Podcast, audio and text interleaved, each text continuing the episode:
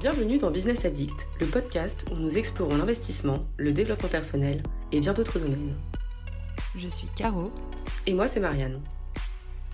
Nous sommes toutes les deux des investisseuses curieuses et passionnées, au caractère et parcours bien différents. Ici, nous partagerons nos connaissances, nos expériences et celles de nos invités pour que vous sachiez par où commencer, mais aussi pour vous donner des pistes pour accélérer et vous épanouir dans vos projets. Rejoignez-nous pour des conseils inspirants, abonnez-vous et devenez un vrai business addict. Bonjour à tous, bienvenue sur un nouvel épisode vidéo et audio de Business Addict. Aujourd'hui, on accueille Dorine des investisseurs sereins. Après toute une phase de montage vidéo incroyable et très longue, nous sommes prêtes et nous allons pouvoir commencer. Donc euh, Dorine, bienvenue à toi. Bah, salut Caro, je suis super contente euh, que tu m'invites sur ton podcast. On n'habite pas très loin l'une de l'autre. Euh, Dorine se situe près de Metz et moi je suis pas très loin. Et donc aujourd'hui, les sujets qu'on va aborder, c'est son parcours, et euh, quelques conseils qu'elle peut donner pour des personnes qui souhaiteraient investir en immobilier, notamment, et des personnes qui sont en couple ou même avec des enfants. Souvent, on entend des personnes se dire que c'est pas possible. On a la preuve du contraire. C'est possible. Et voilà. Donc, Dorine va vous expliquer tout ça. Bah, je suis super contente. Euh, du coup, tu, commences par quoi euh bah, Peut-être une présentation de toi, ton parcours, d'où tu viens, qui tu es. En très, en très bref, et puis après, on ira plus en profondeur. Allez. Alors, en très bref, euh, bah moi je suis à la base ingénieur en informatique, j'ai grandi à Metz. Pour mes études, je suis partie à Paris, j'ai commencé à bosser entre guillemets comme tout le monde et au bout de quelques années de salariat, euh, je me suis rendu compte qu'il y avait un problème et c'était surtout au niveau euh, du fait d'avoir des enfants. Euh, en tant que femme, pour moi ça a été difficile parce que je me suis vite rendu compte que, surtout à partir du deuxième enfant, je me suis rendu compte que réussir à faire une carrière épanouissante tout en ayant une vie accomplie avec ses enfants, euh, ça devenait vraiment compliqué à gérer tout ça de front. Mhm. Et du coup, bah, en fait, je me suis dit, euh, faut qu'on trouve des solutions. Ouais. Et il s'avère que, euh, à l'arrivée de notre premier enfant, on s'était dit, bon, faut qu'on prépare notre retraite. Et de fil en aiguille, on a acheté un premier immeuble à Metz. Et à, à l'arrivée du deuxième, j'ai dit, écoute, euh, là maintenant, on enchaîne les investissements, je vais en vivre. Euh, j'ai dit ça Ah, à, mon mec. j'ai dit, euh, Cyril, écoute, euh, de toute façon, là, c'est pas, compliqué. Soit je fais un burn-out et moi je plaque tout et je pars vivre au Brésil et je te laisse avec les enfants. Soit on se bouge et on trouve une solution, quoi. Et, en gros, bah, on a trouvé une solution. On a acheté un deuxième immeuble, un troisième immeuble. Au total, on a 26 lots. Mhm. Et on s'est dit, bah, c'était suffisant après pour vivre parce qu'on avait des bonnes rentas, on avait fait les choses bien. Donc, Ok. donc Et on, donc- on a quitté nos boulots. Aujourd'hui, vous vivez 100% de vos immeubles. Vous êtes Et- libre financièrement. Aujourd'hui, on est libre financièrement depuis 2020. Ok. Alors, on gagne moins qu'avant. Mhm. Hein, moi, j'ai envie de dire aux gens, euh, sauf si à la limite on aurait tout passé en LCD, c'est-à-dire en location courte durée, on pourrait augmenter encore nos revenus. Mais nous, on a fait le choix de, de vivre avec moins que ce qu'on gagnait quand on était salarié, Mhm. mais euh, vivre euh, heureux et tranquille et sereinement. Et choisir ce que tu veux faire, Et choisir. journées, etc. Voilà. D'où les investisseurs sereins, j'imagine. Bah voilà. Et justement, bah du coup, comme je suis un peu passionnée par l'investissement immobilier, euh, je sais pas, ça m'a pris, euh, ça nous a pris au trip avec Cyril. On a adoré ça. Et en fait, c'est comme ça qu'on s'est dit, bah vas-y, on lance euh, les investisseurs sereins. Et en fait, c'est bah, le podcast, les investisseurs sereins. C'est le, le truc qui m'épanouit le plus dans ma vie. Euh, et ça m'éclate. Et euh, j'adore me poser toujours la question si Dorine, t'étais milliardaire, qu'est-ce que tu ferais de ta vie, tu vois? Et puis je me dis, bah quand même un podcast. Donc euh, du coup, en fait, c'est que c'est C'est bon. que dans vois. la bonne direction. Voilà. On vous mettra le lien du podcast de Dorine et Cyril en, en description. Ok, super. Et donc, par rapport à ça, tu le dis bien, vous avez des enfants. Comment ça se passe? Est-ce que c'est gérable? Si là, il y avait quelqu'un devant toi, marié avec des enfants, qui te disait ah ben moi, je ne peux pas me lancer, qu'est-ce que tu lui dirais pour l'encourager et pour lui montrer que si, c'est possible? Comment Comment tu fais Si tu as des techniques à donner, qu'est-ce que tu dirais? Alors, je vais dire des trucs qui sont politiquement pas corrects. Est-ce qu'on a le droit ici? Oui, on a le droit. En fait, moi, dans ma vie, il y a deux choses. Je me rappelle toujours, il y a une, j'avais une, une amie qui faisait des études avec moi en école d'ingénieur. Puis elle me voyait, moi à l'époque j'avais vraiment la niaque, tu vois, moi je me voyais vraiment faire carrière en entreprise, etc. Mhm. Je sais pas, j'avais cette envie de réussite. Et elle, elle me disait toujours, oui, non mais moi de toute façon, euh, Dorine, je suis pas comme toi, parce que moi je veux pas euh, faire carrière parce que je préférerais privilégier ma vie de famille et mes enfants. C'est comme si tu pouvais pas avoir les deux. Comme si c'était l'un ou l'autre. Ouais. Mhm. Et j'ai dit, mais. euh, Et en fait, elle, en plus, elle était persuadée que renoncer à sa carrière et à ses ambitions, ça allait rendre service à ses enfants. Ouais. Tu vois, comme si finalement un enfant avait besoin d'un parent dédié et avoir un parent épanoui qui s'éclate, bah c'est pas cool pour un enfant apparemment, tu vois. Ouais, il faut ouais. un... Il faut que quelqu'un s'épanouisse pour la carrière et que l'autre il mette sa carrière de côté pour s'occuper des enfants. Bah ouais. Et moi j'étais pas du tout d'accord avec ce modèle. Et j'avais de la chance parce que j'avais une mère en effet qui avait un travail qui était vraiment sympa. Mhm. Euh, bon, elle était psychiatre, hein, elle était passionnée par, euh, par son métier. Et, euh, et puis finalement, moi je l'ai très bien vécu d'avoir une mère ambitieuse. Alors après, elle était médecin, après elle Mhm. était chef de service, etc. Mais elle arrivait à gérer de front. Elle déléguait en partie en nous mettant euh, bah, des nounous de temps en temps, etc. Mais ça se passait bien. Donc déjà, moi j'étais pas trop d'accord avec ma copine. Mhm. Et ensuite, il y avait la deuxième chose. La deuxième chose qui se, s'est passée, c'est, euh, je me rappelle très bien, j'étais, euh, en réalité, quand j'ai trouvé euh, l'un des CDI, mon premier CDI, j'étais enceinte de mon premier enfant.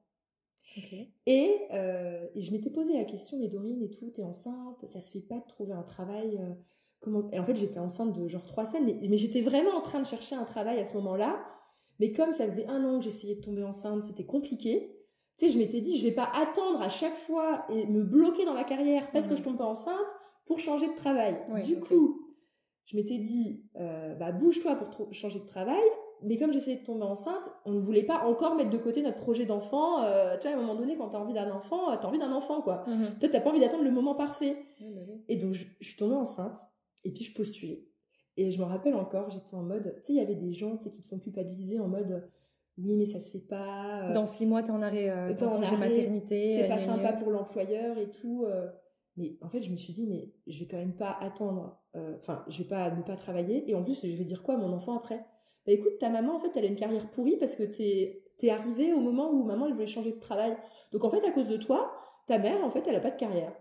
Mais j'ai dit, mais je vais pas Ah, lui faire choper. Mais je vais pas lui faire comme ça. Bah ouais. Bah oui. mais je vais pas lui faire choper à, à mon enfant qui a rien demandé la responsabilité de mon échec euh, Mhm. salarial, Ouais, tu ouais, vois? c'est ça.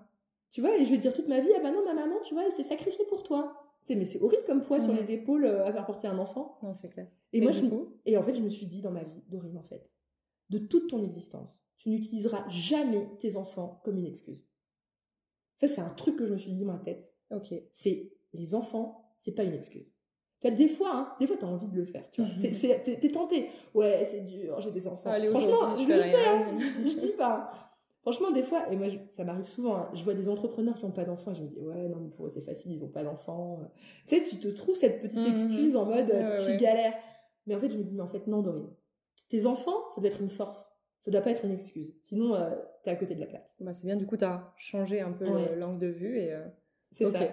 Bon. Voilà. D'accord, c'est déjà un bon départ. Mm. Petite pause d'hydratation. Et du coup, donc par la suite, euh, comment t'as géré tout ça? Carrière, IMO Qu'est-ce qui t'a aidé à construire cet équilibre? Alors, euh, j'ai jamais eu d'équilibre. Ok.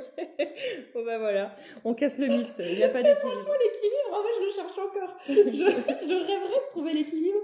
Mais je t'avoue qu'en fait, en réalité, moi, je pense vraiment, en fait, que la vie est une succession. Ah, pardon. La vie est une succession de déséquilibres, en fait. Mhm, ouais. Et que c'est la vie. Tu C'est normal et que c'est comme ça en Et qu'en fait, le moment. Mais tu sais, on en rêve tous. Mhm. C'est du moment où tout est aligné, tout est bien. Mais en fait, ça arrive jamais. Tu vois Je sais pas, en Bon tout bah cas. voilà, si vous rêviez de calme, sachez que ça n'arrivera jamais. mais, mais après, tu vois, tu peux essayer. Moi, ma, moi, ma technique, c'est de me dire toujours, tu sais, je travaille sur le point qui me fait le plus mal. Et Mhm. euh, je choisis le point. Alors, par De exemple, manière globale, tu veux dire. ouais, en de manière globale, tu sais, j'aime bien toujours me poser quand ma vie, je trouve ça compliqué. Tu sais, bah, typiquement, euh, quand euh, je travaillais et qu'on avait no- notre premier et notre deuxième enfant et qu'on avait commencé les investissements immobiliers, mais on se rendait pas compte en fait à quel point c'était possible de devenir libre financièrement, tu vois. En fait, dans ma tête, c'était vraiment un truc du genre, euh, ouais, non, mais c'est sur YouTube et tout, euh, Mhm. gros mytho. Enfin, tu vois, je, j'y je croyais pas. Enfin, je me disais, ouais, il y a peut-être moyen, mais en fait, entre même le moment où tu y crois et que tu essayes et que tu intègres dans ton corps que c'est vraiment possible, tu sais, il y a deux, euh, Il y y a encore un petit, Ouais, ouais, ouais. euh, un petit laps de temps. Mhm.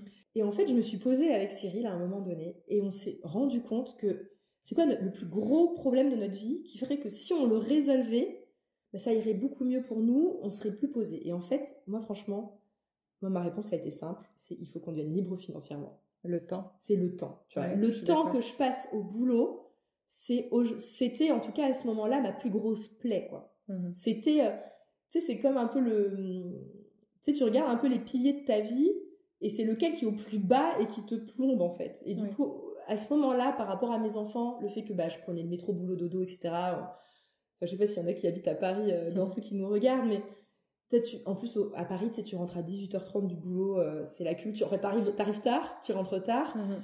Tu récupères tes enfants à 18h30, euh, tu les trimbales, ils veulent pas rentrer parce que marcher sur le trottoir, ils sont au bout de leur vie. Euh, et tu rentres chez toi, t'as rien à bouffer, et t'es là en mode oh non, tu vois. Et, Ouais. et là, en fait, je me suis rendu compte que ouais, le point noir, c'était le boulot et il fallait absolument que je trouve des solutions pour lever le pied. Et l'option euh, que moi j'arrête de bosser et que mon mec euh, continue à bosser, pour mon mec, c'était une option. Pour, Pour moi, toi, ça n'en était pas une. Ouais, je suis d'accord. Parce qu'après, t'as un rythme de vie trop décalé et tu comprends, enfin, tu Bah comprends ouais. plus l'autre. Bah oui. Et le Ouais. gars qui vient et qui rentre chez toi et puis qui dit Alors, t'as fait quoi aujourd'hui Euh, bah, Tu dis Bah, je me suis occupée des enfants. Euh, tu sais, t'as Ouais. envie de dire Bah, tu sais, euh, La vie, bon, quoi. Tu vois? Fais, ah, mais t'as pas fait ci, t'as pas fait ça? Je fais, non, mais attends, gars, en Non. fait, moi, je préfère aller bosser que, que d'être celle à qui on fait des reproches en rentrant le soir parce que le repas il est pas fait, le machin, l'appart est pas rangé. Et puis c'est pas ton job, Bah au ouais. final, en- dans un couple. Et du coup, vous avez décidé, à, ce- à ce moment-là, C'est- d'arrêter. les deux. J'ai dit, et moi j'ai dit à Cyril, c'est les deux on arrête ou aucun des deux on arrête. Et en gros, on se met en mode on investit et il faut qu'on sorte de ça, qu'on réussisse. Et et c'était dur parce que, en fait, t'y crois pas, tu vois, avec les médias, etc. Typiquement, en fait, on avait acheté deux immeubles. On avait un cash flow euh, peut-être à 1500 avec nos deux premiers immeubles au début, tu vois. Euh, Après, ce qui est génial, en fait, avec l'immobilier, je peux euh, dire, c'est que les loyers augmentent Mhm. alors que ta mensualité n'augmente pas. Donc en Oui. fait, c'est ça qui est génial, c'est que le temps passe, ton cash flow s'améliore. Mais bon, ça, les... donc notre cash flow s'est amélioré depuis sur les deux premiers immeubles, mais à ce moment-là, quand on finissait, on était à 1500, À deux. euh, à- ouais, avec nos deux immeubles de cash flow. Tu sais, euh, quand tu vas voir, on avait deux enfants à ce moment-là, mais on, en- on savait qu'on en voulait trois. euh, Ouais, ça bah, fait ric-rac, pas quoi. avec ça, quoi. Ouais. C'est dur. Sachant qu'on n'avait pas de RP. euh, donc euh, voilà, on, on était en mode. euh, fallait- Vous viviez où, là. On était locataire à Paris. Ok. Locataire à Paris et les deux immeubles à Metz. Ouais. Ok. Et du coup, on savait que ce troisième immeuble, il fallait qu'on trouve l'affaire du siècle. Et Mhm. ça, c'est super dur parce que tu dis, ouais, mais il n'y a pas, c'est difficile. Tu- Tu rentres vraiment dans une zone de, de flou où tu te dis, mais est-ce que ça existe un immeuble à 11% de renta? Alors, à l'époque, ça suffisait pour avoir beaucoup de cash flow. Euh. Là, maintenant, c'est un peu différent. Ça, il faut, chercher le- vraiment de la renta pour avoir du cash flow. Mais, euh, et, et du coup, euh, bah, et puis on l'a trouvé au final. Mais, mais tu vois, tu m'aurais. J'y croyais à moitié. encore Ah ouais, on bossait. à- ah, on bossiez, à vous aviez deux immeubles qui tournaient et vous avez recherché le troisième. Ouais, et on avait deux enfants en bas âge. Donc, c'est-à-dire qu'on faisait les visites avec les bébés en sac de portage. Parce qu'il faut savoir un truc, c'est qu'en plus de ça, euh, en termes de famille, euh, nous, on n'avait pas les grands-parents à côté à qui tu files les enfants pour le week-end pour aller faire des visites. Non, non, non, non, nous, on prenait le train avec nos gamins. Il léchait, euh, tu sais, il léchait le sol, tu sais, il faisait du quatre pattes dans les allées du train, tu vois, euh, à lécher toutes les barres, tu vois. et t'étais là en mode, ah, et puis, et puis tu dis, bah ouais, mais bon. euh. En fait, c'est ça qu'il faut se rendre compte, c'est que si tu, je sais pas comment dire, tu sais, t'as ta zone de confort, et je me discutais justement avec des gens il y a hyper, mais vraiment, euh, genre il y a deux jours, et la personne, elle sait qu'elle doit investir, elle le sait pertinemment qu'il faut qu'elle se bouge pour sortir de son boulot, Mhm. mais le soir, elle a la flemme. Elle regarde Netflix. Et elle me dit, ah, j'ai pas le temps. Instagram, ça scroll et hop, Ouais. t'as perdu une heure. Tu dis, oh, C'est ça. faut que je me détende, j'ai une dure journée, un épisode Netflix. Voilà, les deux heures que t'aurais pu passer ça. à chercher. Et en fait, c'est des détails. Mm. Et tu dis, ah non, j'ai pas, j'ai pas la foi, etc. Mais en fait, euh, faut le faire, tu vois. Ouais. Le moment où t'as la flemme, que tu rentres de ton boulot et que t'as plus envie de rien. Et le gars, je lui ai dit, mais attends, tu veux rire ou quoi? Euh, Tu sais, tu passes deux heures là, tu fais le point de toutes les annonces, tu passes tes coups de fil. Semaine prochaine, tu commences les visites. Et allez, tu t'en fais trois. Ça fait trois. euh, trois fois une heure euh, à poser, c'est pas la mort, quoi. Mm. Ah non, mais là, en ce moment... Oh, j'ai plus de force, j'ai Ah, pas d'énergie, Bah oh, j'ai besoin de repos, machin. ouais, voilà. Et en fait, tu... mais c'est dur. Parce que je le sais, tu vois, et je dis pas qu'on n'a pas fait des soirées Netflix en mode. euh, Ouais, il en faut, en faire une de, de temps en temps, il faut Voilà. s'en octroyer une. Mais il faut avoir conscience que euh, quand on le fait, on n'est pas dans la bonne direction, quoi, tu vois. Ouais. tu sais, tu l'acceptes, tu dis, bon, ok, ce soir, je suis vraiment pas dans la bonne direction. Mais euh, de se dire, bah, ok, demain, je m'y remets, et, euh, Mhm. et voilà, quoi. Ok, ben top. Donc voilà, c'est possible de faire des visites et de trouver un immeuble avec des enfants. Et ensuite, la partie travaux, donc vous l'avez pas faite vous, vous avez pris un maître d'œuvre et vous avez fait à distance. Ok. Ouais, on a tout fait à distance. Ok. Ouais, donc ouais. en gros, c'était la plus la plus importante des parties, c'était l'apport de fonds, injecter les fonds et après aller faire les checks, euh, les vérifications régulièrement pour voir que tout se passait bien. Là, vous reveniez de Paris, c'est ça, pour venir Alors, l'apport de fonds, t'entends Ben, par, en, euh, en gros, c'est le financement. Vous, votre mission, c'était de trouver le Ouais. bien et le financement. Ouais, c'est ça. Ouais, ouais, ouais. Et après, de suivre euh, les travaux. Ouais, Ok. ouais. Et là, ça, a, ça a été pour se- pour s'organiser? Euh, alors euh, oui et non. Alors ce que je peux donner comme conseil pour les personnes qui investissent en couple et, et qui ont des enfants, c'est que en réalité vouloir tout faire à deux comme si on n'avait pas d'enfants, bah c'est pas possible en fait. Enfin moi mon idée, alors je dis pas que je sais pas, peut-être qu'il y en a sauf si t'as tes grands-parents, euh, les grands-parents qui sont là tout le temps, qui peuvent s'occuper de tes enfants et que t'as Mhm. beaucoup de temps à deux. Mais souvent quand t'as des enfants en bas âge, tu sais, t'as l'impression d'avoir vraiment pas de temps sans eux. Et en fait, ce qui s'est passé avec Cyril, c'est qu'il y a un moment donné où dans le couple, il y a une confiance qui se crée et tu fais confiance à l'autre quand il va faire des visites tout seul, Mhm. des suivis de chantier tout seul. Bah, en fait, des fois, tu t'alternes. Il y en a un qui garde les gosses et l'autre qui va, tu vois. Mhm. Et l'autre, il fait un débrief après. Ouais. Et en fait, on accepte que, ben, en fait, euh, pour les visites, on n'a pas besoin d'être à deux à toutes les visites. Tu vois, Ouais, on peut faire clair. la contre-visite. Ok, on s'organise pour une contre-visite pour vraiment un bien euh, hyper rentable Mhm. mais euh, mais il n'y a pas besoin à chaque fois qu'on soit les deux présents à toutes les visites. Ouais. Et pareil pour le suivi de chantier, tu vois, on s'était réparti les rôles Mhm. et on s'était dit, bah, le samedi, euh, Cyril il faisait un aller-retour, donc on faisait des allers-retours en TGV Paris vers Metz. La logistique. J'imagine juste la logistique avec les enfants à Ah chaque fois pour faire waouh, l'enfer. Et bah du coup, de temps en temps, tu vois, il y avait des points de chantier, c'était important que je vienne aussi. Ouais. Du coup, bah, on y allait, allez hop, avec toute la clique et tout, on faisait le point de chantier avec les sacs. les enfants dans le dos. parce qu'il y avait vraiment des décisions importantes à prendre, etc. Mhm. Donc il fallait qu'on soit deux.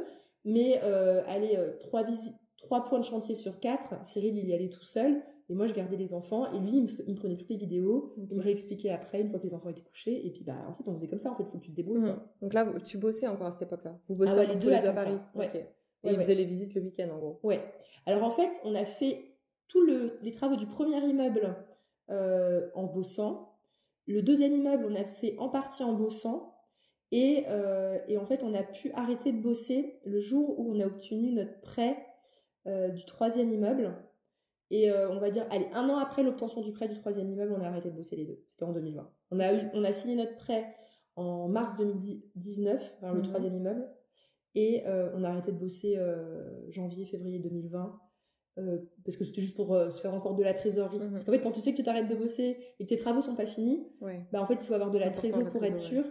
Et, euh, et on a pu euh, finaliser le deuxième immeuble. Donc, c'était la fin des travaux du deuxième immeuble et euh, les travaux du troisième immeuble. On était sur place parce qu'on avait arrêté de bosser. Et là, Cyril, il y allait tous les jours sur le troisième chantier.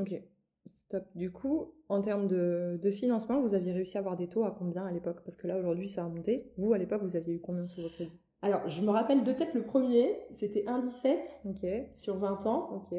Pas de différé? Euh, si, euh, on a toujours eu le prix du différé. Ouais, c'est la, base. Ouais. Se refaire un peu de Mhm. trésor. Et en plus, euh, en fait, ce qui était génial, c'est que, hum, en fait, on avait. moi, j'avais pas beaucoup d'argent. En fait, on n'était pas mariés. On était, on était paxés. On était paxés, ouais. D'accord. Et euh, c'est vrai que ça, c'est une question aussi qui se pose quand on se lance en couple. Euh, Est-ce que, bah, du coup, euh, on fait 50-50, etc. Et moi, il était hors de question qu'on soit pas 50-50.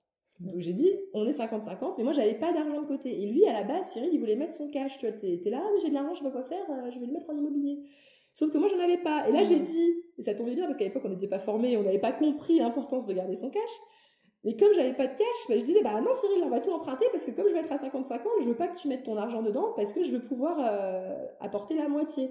Et donc, je pouvais à chaque fois payer la moitié des frais de notaire et comme ça, on est toujours resté à 50-50. Ok. Donc, euh, donc on a tout emprunté euh, ouais, sur 20 ans, deuxième immeuble sur 25 ans. Ok. Et là, ça devait être des taux pareils dans les 1,20. euh, Mhm. Non, c'était bien. À l'époque, franchement, c'était pas à 0,1 près, quoi, tu Oui, t'en oui, fichais, quoi. Mais en gros, on était en bas, quoi. Ok. Top. Et le troisième, pareil? Pareil sur 20 ans. Là, c'était sur 20 ans. Le deuxième, c'était bien sur 25 ans parce que ça te fait quand même gagner euh, du cash flow. Mhm. Donc, euh, quand tu peux avoir sur 25 ans, euh, tu prends sur 25 ans pour le cash flow. Ok. Magnifique. Et là, aujourd'hui, avec les trois immeubles terminés, vous arrivez à en vivre quand même, comme tu dis, avec Ouais. moins qu'avant, moins peut-être de confort et de Ouais. gros. Ouais, je vais peut-être choquer parce que moi je trouve ça pas énorme, mais 6500 de cash flow on a. Oui, c'est quand même pas mal. C'est quand même pas mal. Mais, mais bon, après, je sais pas, je suis peut-être un peu ambitieuse, alors, euh, mais, euh, mais c'est c'est bien. Mais quand t'as. crédits retirés Ah bah non, je, Ah non, je suis tout, bête, ouais, c'est ouais, tout, flow. ouais, oui, non, on a plus de quoi 20 faire. 000 euros de loyer qui tombent euh, tous les mois Ok. De- sur nos trois immeubles. On a, ouais, donc on. C'est bien, ouais, ok. Ouais, ouais. bon, bah, on a peut-être, je sais pas, dix- je sais pas combien de crédits on a qui tombent, peut-être, je sais pas. Cyril, il va revoir les, les chiffres, j'en sais rien, mais on a plus de 10 000 euros de crédits qui, qui partent euh, Mhm. tous les mois, et on a 6 500 de, de cash flow qui nous reste. euh, Oui, donc t'a- t'arrives quand même à te, Voilà. projeter avec ça, quoi. Bah top. Ok. Et hum, en termes de, disons, famille, aujourd'hui, dans la situation actuelle, comment vous gérez sur les biens? Est-ce que vous faites la gestion vous-même? Est-ce que vous avez, ben, du, du coup, j'imagine que oui, si vous faites ça à temps plein, ou est-ce que vous avez pris quelqu'un pour gérer? Comment comment ça s'organise aujourd'hui? Alors, moi, en fait, euh, je suis du genre à. Je kiffe l'investissement, je kiffe l'immobilier, mais j'ai toujours dit à Cyril, moi, mon but, c'est pas de devenir gestionnaire, tu vois. Je vais pas quitter un travail bien payé à Paris, euh, hyper épanouissant, hyper euh, enrichissant, pour juste faire des entrées d'état, des lieux de- d'entrée et des états lieux de sortie euh, pendant tout. euh, voilà. C'est peut-être pas politiquement correct, peut-être qu'il y a des gens, des gens qui adorent ce métier de le Mhm. faire. Mais en pas fait, pour toi, c'est ok. voilà, on a, on a 30 locataires, euh, 30 locataires, je veux dire, euh, il y a toujours un truc à faire. Hein, Tu m'étonnes. donc en fait, on aurait transvasé nos travaux, euh, enfin les travails qu'on avait de Paris euh, à temps plein euh, pour devenir gestionnaire. J'ai dit Ouais. bah en fait non, c'est pas le but. Donc en fait, on a tout mis sous gestion. On a gardé trois colocs en direct, mais je crois qu'on arrive à un point de maturité où on a envie, envie, de voilà de tout filer et se concentrer sur bah, d'autres créations, notamment Mhm. le podcast, les accompagnements en IMO, etc. Ok. Le business. Parce qu'aujourd'hui, voilà, si tu peux parler un petit peu de, des investisseurs sereins, comme ça, on présente aux gens qui connaissent, qui connaissent peut-être pas. Bah, les investisseurs sereins, en gros, euh, bah, moi, mon idée, c'est que déjà, j'adore parler d'investissement. C'est mon truc. Mhm. Donc, du coup, bah, c'est trop bien parce que le micro, euh, il est là, il m'écoute, euh, il peut me laisser parler pendant des heures. Donc, euh, c'est parfait. bah, le, le podcast, c'était une très bonne idée dans ce compte-là. C'est. Moi, c'est pareil, hein, pour ça que je l'ai fait. Tu mets un micro et je peux parler des heures, mais même toute seule, il n'y a aucun souci. Et puis, t'arrêtes de saouler tes potes qui en ont rien à faire de tes C'est investissements. clair, c'est clair. Parce que c'est vrai que le cercle, on n'en parle pas beaucoup, mais c'est difficile de trouver des gens qui sont autant à fond que ben, toi, que moi, que d'autres personnes, que Marianne, Bah par exemple, qui sommes à fond dans l'IMO et qui pouvons parler de ça matin, midi, soir. Bon, au réveil, des fois, ça m'arrive de penser à des trucs. J'en parle à mon copain, il est là, oh, Caro, c'est le matin, laisse-moi me réveiller. Mais moi, je suis déjà à fond sur ça. Et toute la journée, le soir, la douche, Bah ouais. euh, j'y pense tout le temps, tout le temps, tout le temps. Bah ouais. Donc, euh, je comprends totalement. je comprends. et du coup, bah voilà. Donc, euh, donc maintenant, on fait ça. On parle. Et nous, notre podcast, c'est vraiment immobilier, immobilier, immobilier. Euh, je me concentre à 90% euh, sur l'immobilier. Mhm. Voilà. Ok, donc on vous remettra le lien euh, en dessous, donc dans la description, pour que vous puissiez aller voir ce qui se passe par là-bas euh, sur Instagram et sur euh, les podcasts. Ok, bah écoute, je pense que pour un, un premier épisode, on a déjà bien dégrossi la chose. Je sais pas ce que tu en penses. Bah, très ok bien. Très, très bien. Et ben voilà, donc on vous invite à regarder les épisodes qui vont arriver par la suite, toujours avec Dorine. Je vous remercie et à très bientôt. Ciao, ciao Merci d'avoir écouté notre podcast. Nous espérons que vous avez trouvé cette conversation intéressante. Si vous souhaitez en savoir plus, n'hésitez pas à consulter nos autres épisodes et à vous abonner pour ne pas manquer les prochaines émissions. Vous pouvez également nous faire vos commentaires et suggestions en commentaire. Merci encore et à bientôt